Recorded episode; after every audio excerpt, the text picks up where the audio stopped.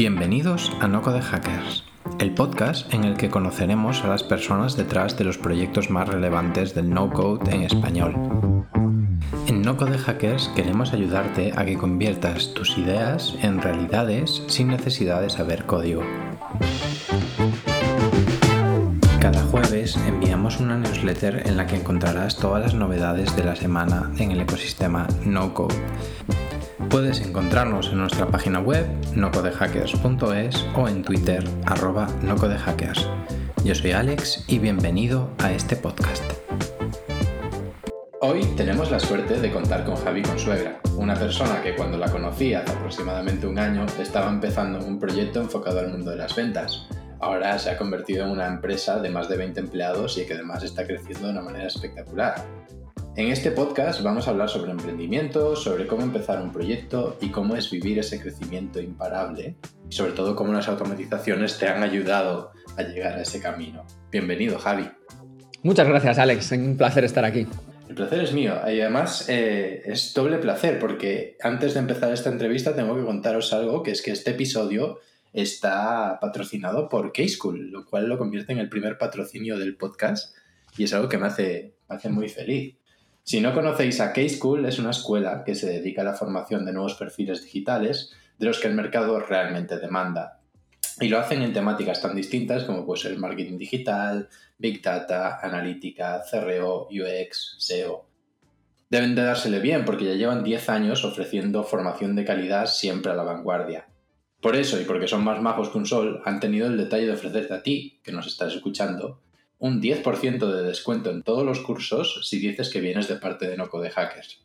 Como lo oyes. Así que aquí estás esperando para formarte. Lo puedes hacer en modalidad presencial, en live streaming o en online. Tú eliges. Y una vez que ya hemos agradecido a este patrocinador del podcast, K-School, Javi, cuéntanos un poquito de tu trayectoria, que creo que es bastante interesante, ¿no? mucha gente te puede conocer de LinkedIn sin saber realmente todo el camino que has hecho hasta llegar hasta aquí. Pues sí, de hecho ha sido un camino que he ido dando bastantes tumbos, por así decirlo, con bastantes cambios, ¿no? Eh, ¿Desde cuándo me remonto? ¿Desde, ¿Desde, la uni? Desde la carrera, sí. Venga, desde la universidad. ¿Cómo cambian? Sí. Oh, además es, es, una historia buena también. Yo empecé, iba para ingeniero. iba para ingeniero, lo cual tiene, tiene mucho sentido a lo que estoy haciendo ahora. ¿Qué me pasó? Que duré un año. duré año en ingeniería industrial en Valladolid. Me acuerdo que es frío, pasé en Valladolid. Eh, y, no, y, bueno, me fue muy mal. Una carrera bastante complicada de inicio y eh, y yo, bueno, yo creo que la podría haber sacado, ¿no? Pero lo típico que sales fuera de casa y te distraes. Un poco, vamos a, llamarlo así. Eh, y después me fui a Coruña a estudiar económicas, porque no tenía muy claro qué hacer, pero yo, bueno, siempre eh, pensaba en el mundo de la empresa, siempre que tenía claro, ¿no? Que quería acabar en el mundo empresarial, no sabía si teniendo mi propia empresa o no. Pero hice económicas en La Coruña y la verdad que me gustó mucho a pesar que dentro de economía, pues poco aprendes de cómo funciona una empresa, pero sí el tema de los números, el tema de, la pasta, de los mercados financieros y todo eso, pues sí que me llamó, me llamó la atención, ¿no? Y terminé, cuando terminé la carrera, bueno, ahí empecé a, hacer mis primeros pinitos con temas de emprendedores, ¿no? Dentro de, la universidad había grupitos de emprendedores y, me empezaba a llamar bastante la atención ese, ese sector, por así decirlo. Y terminé la, la universidad y me fui a trabajar a Madrid y tenía claro que quería ser consultor, con la palabra así más, más genérica, ¿no? Porque eh, me daba cuenta que en la carrera nos habían explicado entre poco y nada de cómo funciona una empresa, como así era. Entonces, el trabajar de consultor, eh, ligado también a la, tecnología, ¿no? Implementando herramientas, software, RPs, CRMs, bueno, todo este tipo de software empresarial, me iba a dar esa visión que yo no tenía de aquella. Y estuve trabajando de consultor como ocho años más o menos, implementando, pues eso, software de Microsoft, sobre todo. Eh, y en la parte, pues me tocó de todo, ¿no? Implantar software en la parte de finanzas, en la parte de almacenes, en la parte de, producción, de plantas de producción de aluminio, me acuerdo una que me tocó. En Caritas también trabajé, en el Real Madrid, o sea, cosas como muy diferentes, pero que me dieron una visión muy, muy potente de lo que es el funcionamiento de una compañía, ¿no? y, a pesar de ser compañías muy iguales, eh, pues las grandes diferencias que había entre ellos, ¿no? Entonces, a partir de ahí, siempre estuve haciendo mis pinitos con el tema digital, con el tema online y demás. Esto te estoy hablando en el 2012 o 13 o por ahí. Empecé a trabajar en una consultora de analítica digital. Esta consultora, bueno, pues es cuando empezaba Google Analytics de aquella, ¿no? Urchin, que se llamaba de aquella hace, hace muchos años, después lo compró Google. Google Analytics, Adobe Analytics, estas tecnologías un poquito para medir tráficos de webs. Pues tuve la suerte de que caí en una empresa que estaba empezando de aquella y trabajamos siempre con grandes clientes, ¿no? Del IBEX 35 casi todos. Y me dio también esa visión de, medir, ¿no? De la importancia de medir el tráfico y las campañas de marketing y me, y me empecé a derivar dentro, o sea, pasé por el mundo del negocio, por así decirlo, más orientado después al mundo del marketing. Y finalmente, después de estar 10 años en Madrid, me fui a Coruña a una agencia, volví a Coruña, donde había estudiado, a una agencia de, marketing digital de, eh, más específica. Y ahí me tocó un poco ser responsable de alguno de sus productos o de sus nuevos desarrollos de nuevo negocio y me empecé a introducir en esa parte de ventas que no había hecho tan directamente o que yo creía que no había hecho, porque sí me había dado cuenta que, mis clientes, ¿no? Cuando estaba de consultor y cuando les intentaba ayudar a, mejorar sus negocios, pues eh, siempre me contrataban más servicios, ¿no? Y entonces generaba, eh, tenía esa capacidad de generar esa confianza, ¿no? Pues por, decir las cosas claras, yo creo. Y en esta agencia acabé en esa parte un poquito de, de ventas, o me tocó hacer un poquito de ventas, aunque no era, no era ese nombre, no era mi puesto directamente, pero al ser director de, un área, pues te toca, ¿no? También al acompañar al comercial y este tipo de cosas. Y después en Coruña me cambié a otra empresa que está, sí que era de analítica digital pura, muy parecida a la que estaba en Madrid, y ahí sí que fui el responsable de ventas, en una empresa que, bueno, estaba, vamos a decir, despuntando o intentando despuntar, intentando salir de Coruña, porque solo tenía clientes ahí un poquito en Galicia, ¿no? Grandes, como es lógico, pues no hace falta decir los nombres, los más grandes, eh, pero buscaban el no depender, ¿no? De este gran cliente, de esta gran cuenta. Y la verdad que me fue muy bien, ahí sí que fui el responsable de ventas y era yo solo eh, eh, y me tocó diseñar, ¿no? Todos estos sistemas, procesos, tecnologías y demás y ahí me di cuenta de, la magia de las ventas, ¿no? Y de, y de cómo, bueno, un poquito también lo que había aprendido en mis otros trabajos, me daban la capacidad de entender las necesidades del cliente, de entender el mercado, de estar un poquito a su lado, de generar esa confianza. Entonces, bueno, me sigo considerando un consultor, aunque en este caso ligado más al nuevo negocio, por así decirlo, al hacer ventas, pero sí que eh, creo que mi evolución de, mi trabajo ¿no? me ha dado esa capacidad de, poder, bueno, intentar detectar las necesidades, ¿no? Y de, y de, ver un poco lo que necesita los clientes e intentar mostrárselo de la manera más sencilla posible, sin palabras raras ni historias raras, que yo creo que eso es lo que quiere todo el mundo, ¿no? Y, hasta hoy, hasta hoy. Eh, creo que a partir de ahí, bueno, después de dejar esta empresa, fue cuando monté Sales Hackers de aquella, ahora Sales Planet, y, y, después de un añito, pues la verdad que muy contento. Hombre, como, como para no estarlo. Es que a mí me parece muy interesante porque muchas veces asociamos que la persona está haciendo un proyecto de ventas y llevaba pues toda la vida haciendo ventas. Entonces me es súper interesante ver ese cambio. ¿Crees que la carrera que has estudiado te condiciona al rumbo profesional que has desarrollado? Cero, nada, para nada. De hecho, eh, yo he trabajado y trabajo ahora mismo con gente que ha estudiado ingeniería y, se dedica a ventas. En, temas de analítica, incluso más todavía, pues matemáticos, bueno, que están a lo mejor un poquito ligados, pero gente de marketing, gente de marketing que también estaba en esa parte analítica. O cuando estaba de consultor lo mismo, también yo trabajaba con ingenieros, yo había hecho económicas, gente de ADE, gente de... Yo creo que te condiciona tener la carrera, creo que te da una visión global, ¿no? De cómo funciona y de cómo buscar cosas, ¿no? De cómo buscar cosas, de cómo buscarte, buscarte, la vida y de cómo funciona cierta área que tú puedas tener cierto interés. Pero después lo que es la vida laboral, creo que es fácil crearse una marca personal. De, hecho, creo que es fácil, creo que es fácil trabajar un poco en lo que te gusta, siempre que tengas interés, ganas y determinación. Creo sinceramente que es fácil. Creo que la gente que busca cualquier trabajo se equivoca, igual que las empresas que venden de todo se equivocan. Creo que si tú te posicionas y te, bueno, que te voy a contar a ti, ¿no? te posicionas y te creas un, hueco, ¿no? En un sector, creo que surgen mejores cosas. Y creo que es fácil hacerlo si tienes, ya te digo, un poquito esa determinación y esa, y esas ganas de hacerlo, ¿no? Entonces, respondiendo rápidamente a tu pregunta, no, la carrera no te condiciona para nada y, puedes cambiar de, trabajo y de sector.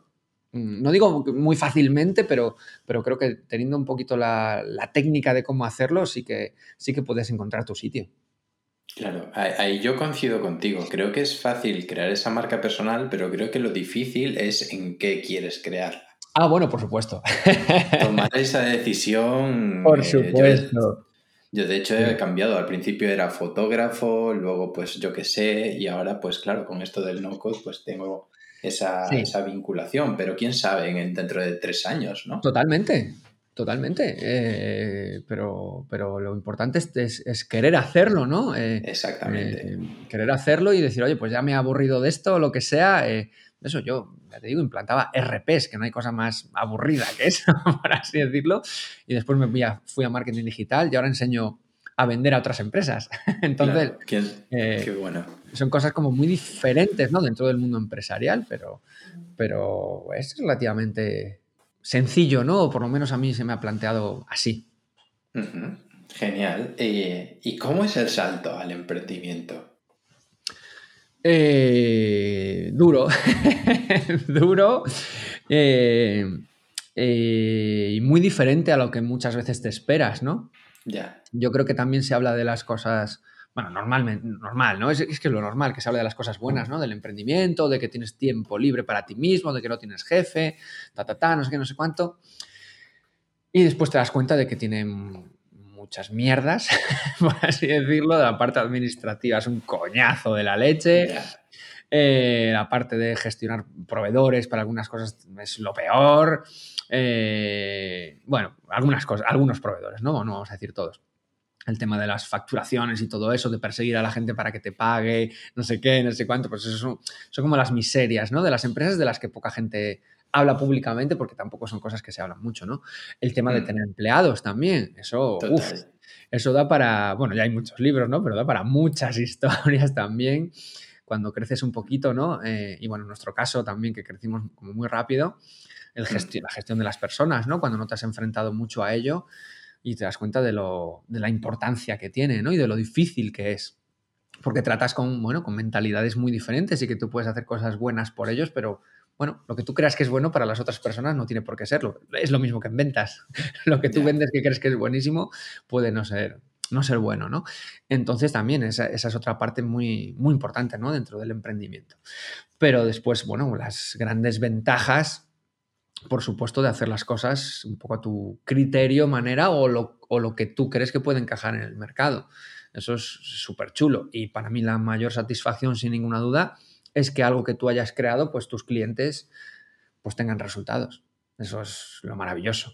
El, poder irte orgulloso a casa, ¿no? Que en los otros trabajos que yo tenía, pues a veces no te ibas tan contento, ¿no? Porque hacías lo que te mandaban y bueno, podías estar de acuerdo o no, pero era lo que tenías que hacer.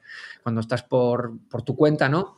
Pues haces lo que tú crees que es lo mejor en base a tu, a tu cultura, a tu criterio, a tu, a tu, a lo que tú piensas, ¿no? Entonces eso es maravilloso. Qué bueno. Y, ¿Cuál fue el inicio de, de Sales Hackers? Me refiero a nivel de, producto. ¿Qué tuviste que desarrollar para decir, vale, ya no soy Javi con suegra, soy Sales Hackers, eh, vamos a vender?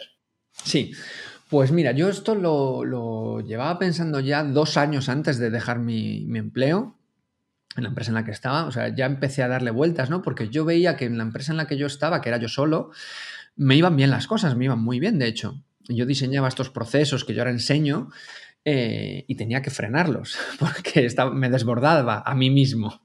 Entonces, eh, ahí fue cuando empezó un poquito este germen. Eh, y empecé a validar mucho esa idea, ¿no? Con, empresas o con gente que yo conocía, incluso que no conocía, intentar validar si esto tenía cabida o no. Hasta que llegó un momento que después de dormir, pues no sé, durante varios meses, tres o cuatro horas al día, con dos niños pequeños, eh, bueno, estaba mi mujer embarazada del segundo, de hecho, eh, pero tenía un niño de cuatro años que, bueno, eh, bueno, eso, los niños, la familia, todo eso, y encima mi trabajo actual más mi idea que tenía que ir desarrollando y, probando cosas, ¿no? y construyendo un poquito lo que yo quería, que era, bueno, e, e, ese sistema, ¿no? De mucho prueba y error y demás. Entonces, después de varios meses de dormir muy poco, dije, mira, o, lo hago ya o no lo hago o, me voy a arrepentir toda la vida, ¿no? Porque eh, veía también las tendencias, ¿no? Y veía que tenía que ser el momento. Entonces, eh, yo eh, pues, medio sabía que iba a salir bien porque lo había estudiado mucho previamente. O sea, casi hasta tenía ya clientes antes de dejar mi anterior trabajo. Entonces ya llegaba un momento que, o sea, no tenía los clientes, ¿no? Porque estaba trabajando para otra empresa, pero decía, oye, o lo hago ya eh, y me pongo a 100% a esto o, no, me voy a arrepentir, básicamente. Y, sobre todo, una frase que me decía a mí, a mí mismo siempre, y le, decía, le dije a mi mujer para convencerla, que le decía, ¿qué es lo peor que puede pasar? Si sale mal, ¿qué es lo peor que puede pasar? ¿Que volvamos a Madrid a buscar trabajo? que, eso, que nos tengamos que mudar otra vez a no sé dónde. Bueno, dentro de lo malo, eso está bueno, o sea, no es ni malo, ¿no? O que tengamos que volver a Ponferrada, lo que sea, que es donde estoy ahora, a, bueno, estar unos meses en el paro, pues que tampoco es malo. tampoco es malo, ¿no? Entonces, lo malo no era ni malo. Entonces, como que me quitaba un poquito esa responsabilidad, ¿no? De, de, ver que salía mal, aunque yo tenía mucha seguridad de que lo que yo quería hacer era muy necesario porque lo había estudiado mucho, ¿no? Entonces el salto fue, fue bueno, pues difícil, ¿no? Decirlo en una empresa en la que estás bueno, relativamente bien posicionado o, y, cobrando bien y, con clientes, con compañeros muy buenos y una empresa creciendo y tal y cual. Pues bueno, decir que te vas a montar tu aventura, pues hubo mucha gente que no lo entendió, como es lógico, ¿no? Eh, pero hay que estar un poco loco también para meterse así en fregados eh, y dejarlo todo, ¿no? Por, por una idea. Entonces, ese, ese fue el punto, ¿no? De, tomar esa decisión, ahora o nunca. Total, me parece súper interesante el hablar sobre todo el proceso que hay detrás, todo lo bueno, todo lo malo del emprendimiento. Yo te recuerdo en una salita de dos por dos eh, dentro de aquí de una de estas oficinas en Coruña. Sí. Eh, ahora es otro rollo. Mm. Ahora es otro rollo, sí. Eh, ahí estaba yo solo, bueno, ahí tenía un colaborador, que no era ni empleado, un colaborador, ¿no? Que éramos dos pero sí, un coworking que estaba yo solo, medio caído.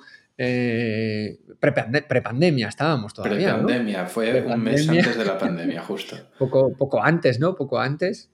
Sí. Eh, y sí, buscándome mucho la vida y, y, la verdad que muy contento. Recuerdo esa época con muchísimo cariño, que fue hace un año, ¿eh? no fue hace tanto, eh, con muchísimo cariño porque lo hacía todo yo a mi, a mi estilo, a mi imagen y semejanza, lo que yo quería y lo hacía todo súper rápido. Era lo que más me gustaba, ¿no? Que iba súper rápido haciendo todo.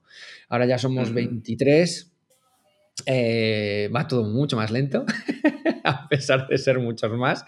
Va todo más lento, más despacio, pero bueno, más seguros vamos más seguros, ya es otro tipo de, barco, ¿no? De pilotar. Y mis tareas ya no están tan en el barro, que, bueno, lo echo de menos, ¿no? Pero ya evolucionas, ¿no? Un poquito tú también, ¿no? A la hora de gestionar lo que decía, pues personas, proyectos, deadlines, otro tipo de cosas, ¿no? Otro tipo de cosas. ¿Y cómo lo llevas tú a nivel más personal, eh, lo que te quieras meter, ese crecimiento? Porque me imagino que gestionar tanto las emociones como las habilidades que requiere cuando erais tú solo o dos personas a manejar un equipo de 23, cambia.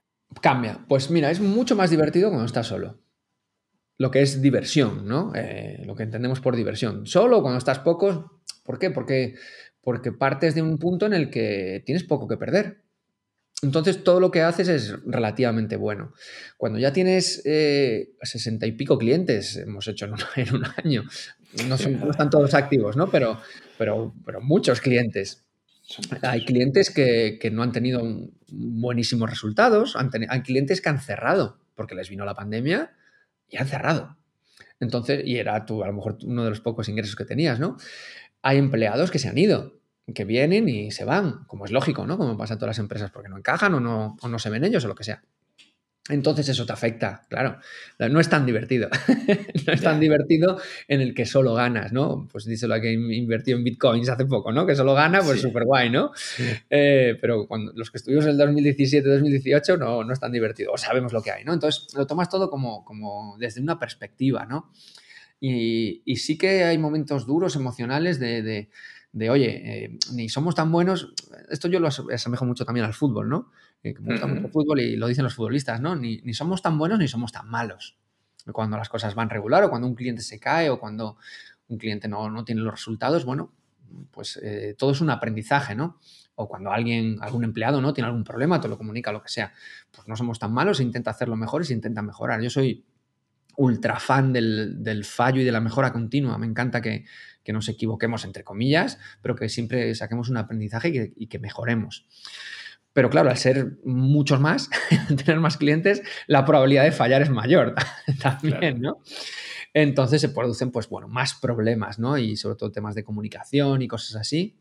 Y más en nuestro caso, que trabajamos un equipo en España y otro en México. Eh, bueno, pues tenemos también esos desfases eh, horarios y culturales también para algunas cosas, ¿no? Y de velocidad y de, y de criterios también, ¿eh? porque los mercados son también diferentes, el mercado latinoamericano con el mercado pues, nacional en este caso, ¿no? Entonces, bueno, eso ha, costado gestionarlo y además es muy, muy rápido, muy rápido. Pero bueno, eh, sigo estando, bueno, contentísimo como no podía ser de otro modo, pero sí que es verdad que la diversión, bueno, hay que buscar los momentos. Ya. Claro, no, es que, es que cambió totalmente tu rol dentro de la empresa. Total. sí. Es, una locura y además eh, eh, sigue sin entrarme en la cabeza que haya sido solo hace un año, es como que la pandemia fue mucho más tiempo, pero es cierto, es hace un año y pico que empezasteis y es, es brutal, ¿no? Eh, y dices muchísimo en las redes que todo el mundo debería saber de ventas. Sí, una frase que te tengo leído, te tengo visto en, un montón de sitios, ¿no? Y yo es algo que estoy de acuerdo. Pero ¿por qué crees eh, que es esto así? Especialmente para makers o solopreneurs. Sí, sí, sí, para todo el mundo. Y gente que esté buscando trabajo, gente que, o gente que ya tenga trabajo. Eh, me, retorno, ¿no? ¿Por qué digo esta frase? O, hago un poquito la retrospectiva. ¿Qué es ventas para mí, ¿no? ¿Qué es vender? Pues vender es un poco lo que decía, es entender mm, la necesidad de la persona que tienes delante, de tu cliente, de, tu, de la persona que te va a contratar, de tu jefe, de qué, es lo que necesita esta persona, qué es lo que quiere, cuáles son sus aspiraciones, sus miedos, sus motivaciones, por qué hace lo que hace. O sea, mucho empatía, mucho entender a la persona que tienes delante y tú hacer algo dentro de tu criterio que pueda ayudar a esa persona a ser mejor. Ayudar a tu jefe a ser mejor. Si tú ayudas a tu jefe a ser mejor, tu jefe te va a querer más. Si tú ayudas a tu cliente a ser mejor, te va a ayudar, te va a contratar. Si tú ayudas a a tus compañeros a ser mejor, como lo que sea, pues van a hablar mejor de ti. Eso es vender. Ayudar a otra persona a ser mejor. Yo lo tengo clarísimo. No es ofrecer productos, un servicio, no, eso es publicidad, ¿no? Que es lo que se confunde mucha gente también. Vender al final es entender esas motivaciones y los miedos también, ¿no? Y entonces minimizar esos medios y potenciar las aspiraciones de esa gente. Entonces, eh, yo me di cuenta, ¿no? Que cuando me metía más en esta parte de ventas, y entendía ¿no? cómo vendían los buenos vendedores y por qué no, después de estudiar a, muchos autores, bueno, americanos sobre todo, te das cuenta de que es un método, de que es una ciencia. O sea, eh, hay reglas eh, y se puede estudiar. Yo lo digo mucho también, ¿no? Nadie, que, nadie nace siendo vendedor. Hay gente que puede nacer y tiene un don para el fútbol, yo qué sé, o para ciertos deportes o para ciertas cosas, ¿no? Pero nadie nace de, yo a mi hijo le digo, tú tienes que ser vendedor con papá, que no, que yo quiero ser mecánico, me dice. Entonces no quiere ser vendedor nadie, ¿no? Porque, bueno, eh, está también un poquito denostado, bueno, porque no sabe lo que es, ¿no? En este caso mi hijo. Pero nadie, nadie nace, nadie, no hay carrera de vendedor. No hay carrera. Se estudia después, ¿no? Una vez que acabas tu carrera, pues, pues hay módulos o másters o cosas así, ¿no? De dirección comercial y tal. Pero carrera como a tal, hay dirección comercial, hay algún, alguna privada, algo, cosas así, ¿no? Pero no hay eso. Entonces, ¿por qué? ¿Por qué? Yo me lo pregunto, ¿no? ¿Por qué? Si vender es una cosa muy importante que está dentro de esa empatía, ¿no? Entonces yo lo, digo esa frase porque, porque creo que si entendiésemos más por qué las otras personas dicen o hacen lo que hacen, eh, podríamos llegar a entendernos mejor con ellos y a poder ofrecerles algo que fuese útil para ellos. Pero ya hablo en los ámbitos más generales de la vida incluso, ¿no? Y, yo, bueno, lo intento mucho con mis hijos, ¿no? Entender por qué hacen las cosas y no obligarles ni ordenarles, sino bueno, intentar orientarles cómo lo harían mejor, cómo lo haría yo, cómo lo, yo creo que lo deben de hacer. Y al final es un poco el vendedor barra coach, ¿no? Entendido también el coach como la persona que acompaña. Creo que va un poco por ahí, o, yo lo entiendo un poco así lo que es la venta, sin ninguna duda. Interesante. Yo eh, estoy totalmente de acuerdo y, me parece que tiene muchísimas similitudes con el mensaje que tienen los diseñadores y con los mensajes que tienen la gente de producto.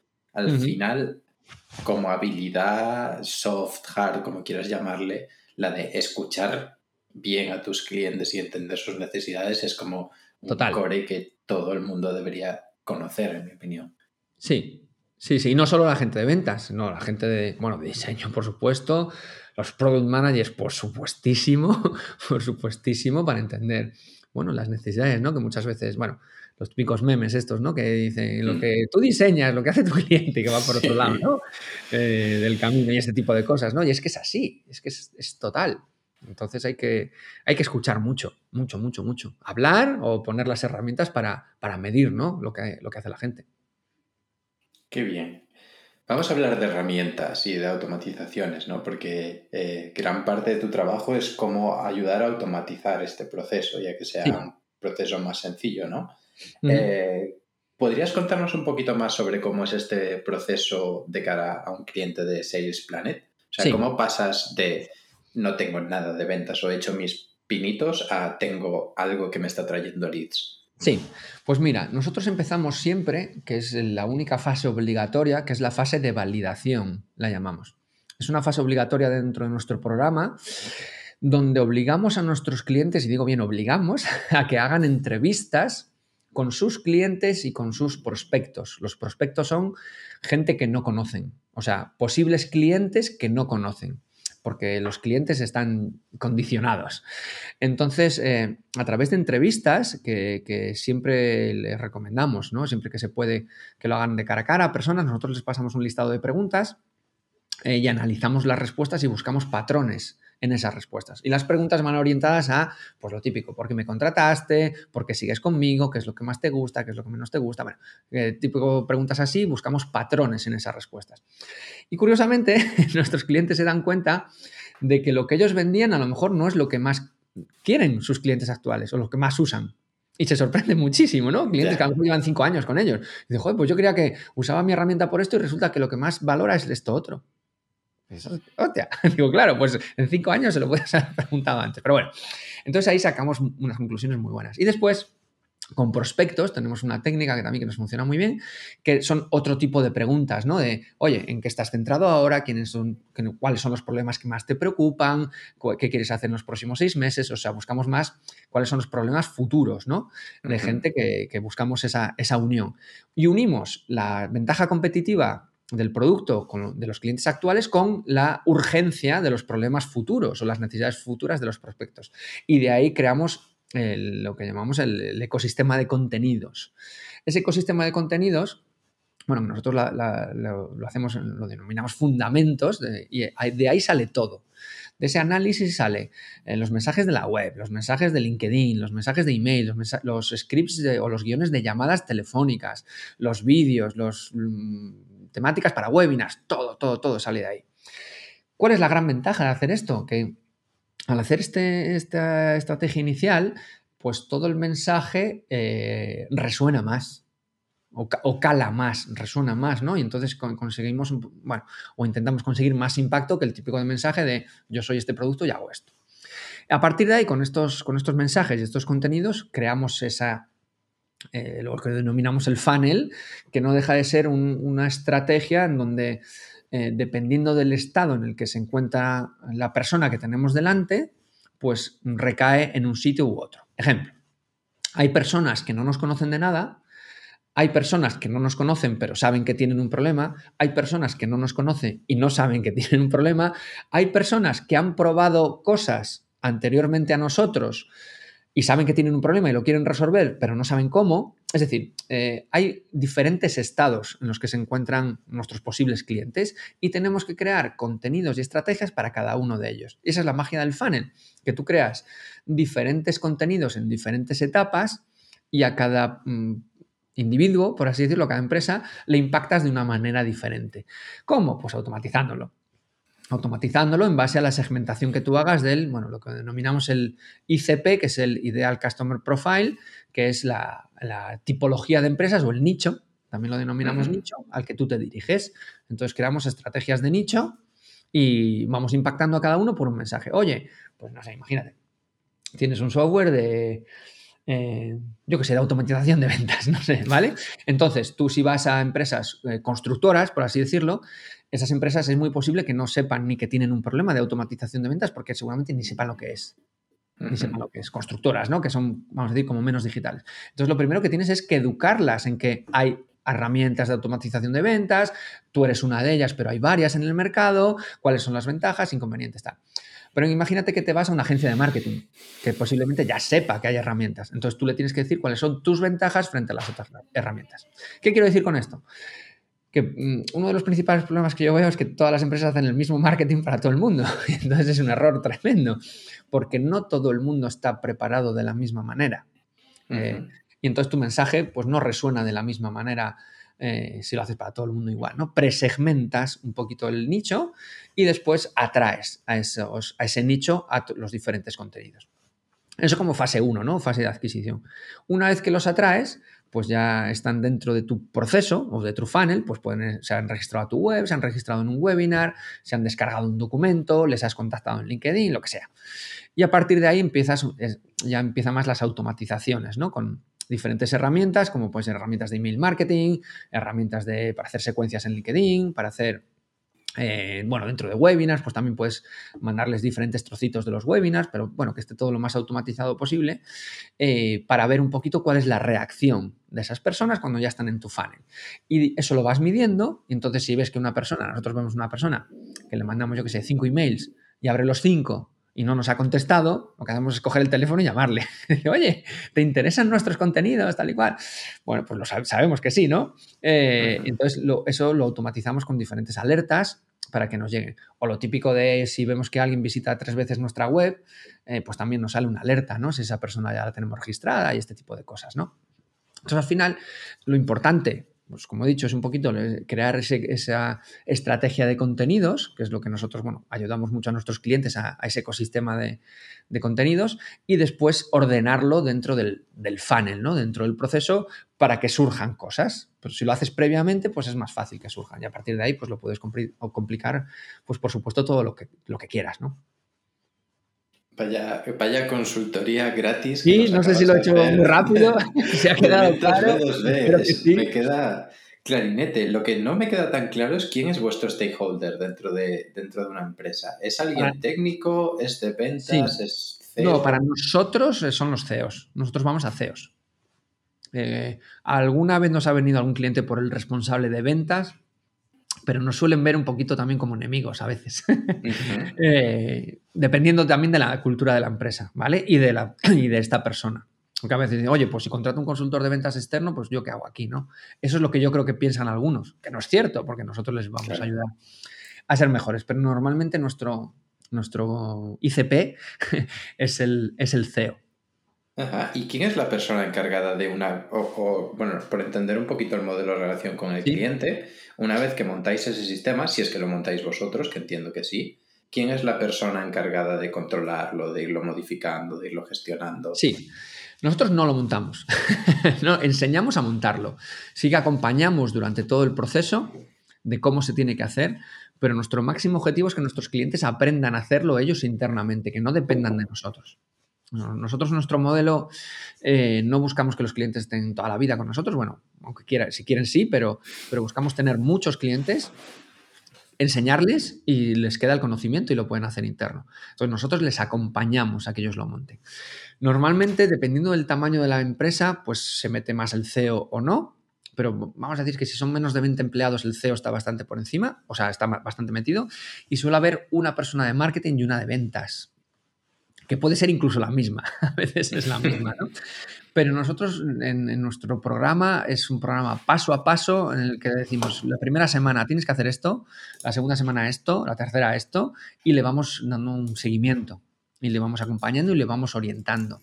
Oye, esto está bien, esto está mal, esto cámbialo, esto no lo cambies, esto algo así, esto más rápido, pues porque las empresas son muy diferentes, ¿no? Sobre todo hay sectores menos digitales, que es más difícil llegar a lo mejor a la gente, y sobre todo ahora. Hay sectores más digitales, hay sectores que están más, que tienen más, eh, demasiado impacto, vamos a decir, o que están más saturados también, ¿no? Eh, y, que, y, que, responden menos a las preguntas, tienen que ser muy diferentes. Pues bueno, pues imagínate que quieres ver un CRM, por ejemplo. ¿Cuántos CRMs hay? Hay 3 millones de CRMs, ¿no? Entonces, hay que, hay que ayudar también a esa diferenciación, a elegir muy bien el nicho. Es decir, nosotros le acompañamos mucho en, en esa selección y definición estratégica inicial y después se lo montan un poquito ellos. Tenemos el servicio también de que nosotros lo montamos, el proceso, pero yo siempre recomiendo que la gente lo monte interno porque es la forma de aprender. Claro. Claro, y me parece muy interesante que no tienen que ser técnicos para montar No, para nada. No, no, para nada. Yo no programo nada, me da, me da tirria. no, me, no me da tirria, ¿eh? que siempre me, me, hubiese encantado aprender, pero yo los construyo. Bueno, yo construyo el mío, como es lógico, y, y, ayudamos a nuestros clientes a que lo construya y no hay que programar nada. Usamos herramientas, pues, como no pudiera ser de otro modo, que, no, hace falta programar, y, lo conectamos todo con Zapier o Integromat y este tipo de historias. Y la verdad que queda bastante chulo. Bastante chulo, muy sencillito.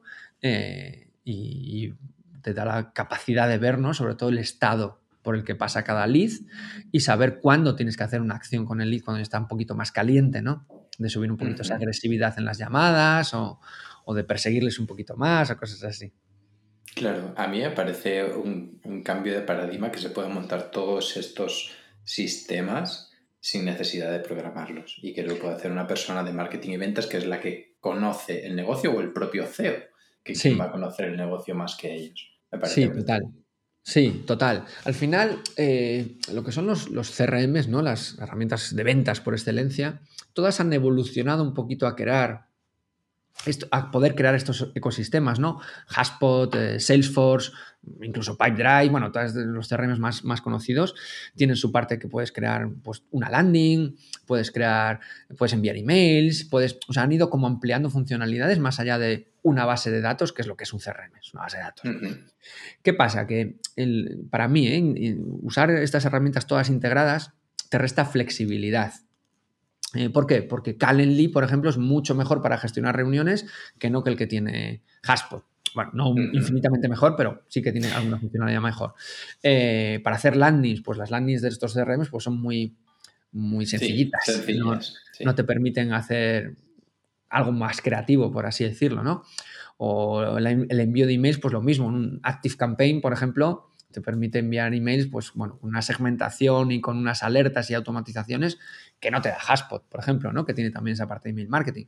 Bueno, todo tiene sus pros y sus contras. Yo soy más de el uso de herramientas específicas para cada cosa y después conectarlas. Yo prefiero eso que no tener una suite mega integrada.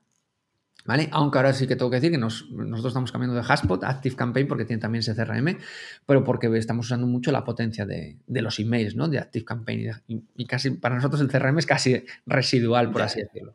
Al final es lo que digo, es una base de datos. Pero al final es analizar un poquito en el mercado y todo tiende a ser muy parecido, ¿no? Incluso MailChimp también tiene un CRM y hace landings. O sea, al final te das cuenta que todas están sacando más o menos lo mismo, ¿no? Pero lo importante para mí no son, por supuesto, tanto las herramientas, ni muchísimo menos, es ver qué quieres hacer con ellas y qué necesitas tú de, tu negocio, ¿no? Hay, yo tengo clientes que no necesitan casi ni web para vender. Es que no la necesitas. A lo mejor contactando por LinkedIn y por teléfono o no tengo ni por LinkedIn. Con base de datos de, bueno, tenemos un cliente que se, va se dirige a talleres. talleres, claro, talleres pues hay que llamar al taller. o sea, que no hay mucha historia. Eh, sí que estamos haciendo una cosita por WhatsApp y demás, ¿no? Con los talleres y tal, no sé qué, un poquito diferente, pero ya está. O sea, no hay, no hay mucho que pensar ahí. Eh, pero lo que te digo es que hay que analizarlo, ver quién es tu cliente, sus necesidades, dónde está, cómo le impactas y a partir de ahí diseñas un poquito el, el funnel, ¿no? Lo que es el proceso. Claro, yo creo que hay dos mensajes muy potentes. El primero es el de escoger herramientas que sean muy buenas en lo que hacen y conectarlas entre sí, que como están las cosas, eso se puede hacer de una manera bastante sencilla. También es cierto que introduces una capa extra de posible fallo. Sí. Puede pasar. Pero eso permite que sea la propia persona de negocio, la propia persona que conoce cómo tiene que ser el flujo, la que diseñe todo eso y que tenga unas herramientas que sean súper buenas en cada uno de sus campos. Entonces me parece muy importante y muy, muy, muy acertado ese enfoque. Sí, bueno, tengo, clientes también que prefieren tener la suite, también te digo. ¿eh? eh yo todo, creo que todo tiene sus pros y sus contras. El tema de los fallos está ahí, cada vez menos. O sea, por ejemplo, yo conozco más Zapier ¿no? que Integromat, pero Zapier tiene una funcionalidad que si falla, se recarga y lo vuelve a intentar, por así decirlo, si falla las APIs, ¿no? O lo que, bueno, lo que conecta a Zapier. Entonces, los fallos son mínimos, porque lo vuelve a intentar N veces y si no te manda una alerta y te dice, oye, este, este automatismo ha fallado. Bueno, pues a veces pasa, pero mínimamente. Y después tienes la ventaja de tener el mejor, o por lo menos el que mejor encaja en tu, en tu acción o en tu estrategia. Y eso te permite que si el día de mañana sale una nueva, pues la cambias. Tal cual. Si tienes, la suite, si tienes la suite, estás fastidiado. Porque tienes que cambiar casi siempre toda la suite, ¿no? O podrías cambiar esa funcionalidad, pero ya cuando lo tienes integrado, es lo que pasa con los RPs, ¿no? Que cuando implantas un RP, cambiarse, ¡buf! Sí, sí, sí, es un eh, proceso. la cárcel de SAP le, llamábamos, ¿no? las empresas que eso, que tienes un RP así grandote, uff, cambia varios departamentos, ¿no? Nada, te mueres. Es imposible. Entonces tienes esa flexibilidad, ¿no? Depende también del tipo de compañía, ¿no? Y del estado en el que esté. Genial. Pues ya para ir terminando, eh, historia graciosa que uno de mis primeros momentos en los que descubrí el potencial del no-code fue con un anti-webinar de, de Javi, en el que hablabais de, de Lambot, de MailChimp y hacer registros automatizados sin código y fue como, Dios mío, se puede hacer esto, vaya revelación. Ah, sí, no lo eh, sabía.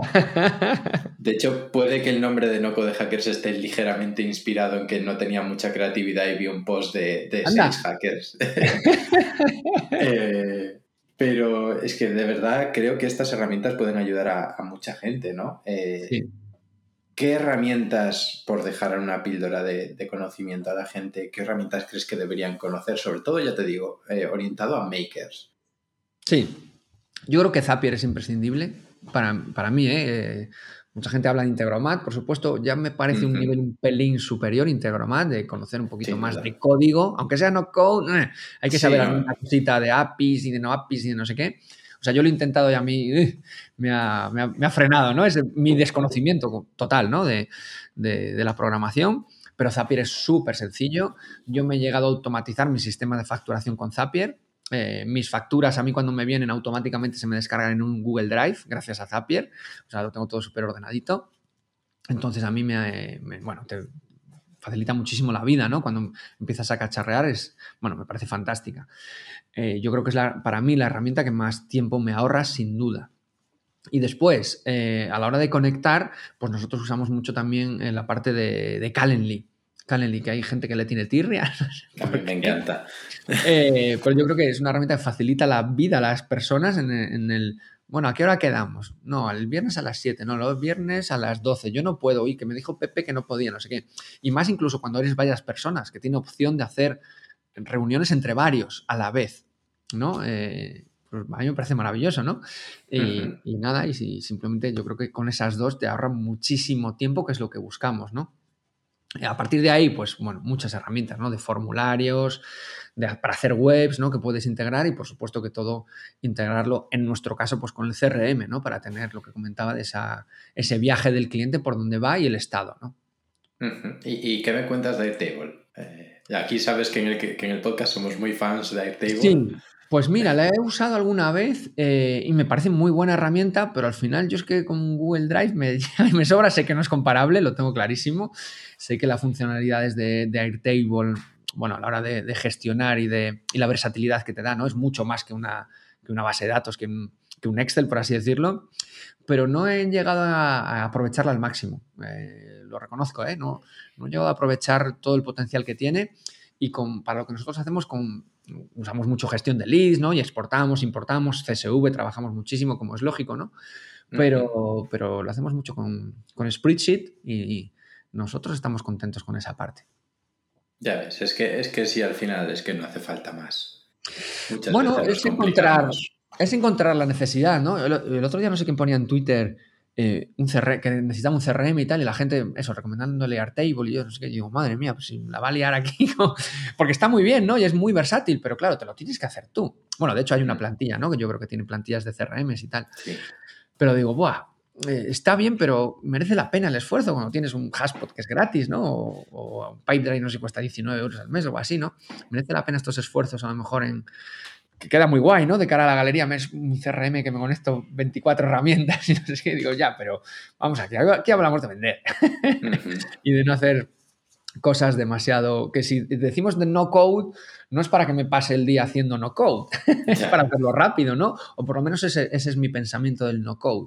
No es solo poder hacer cosas sin programar, sino hacerlas rápido, porque si no, pues te merece la pena a lo mejor programarlas, ¿no? Si quieres algo pues, grande, robusto, lo que sea, ¿no? Porque sí que es cierto y todos lo sabemos que tiene limitaciones el no code cuando quieres hacer cosas un poquito extras.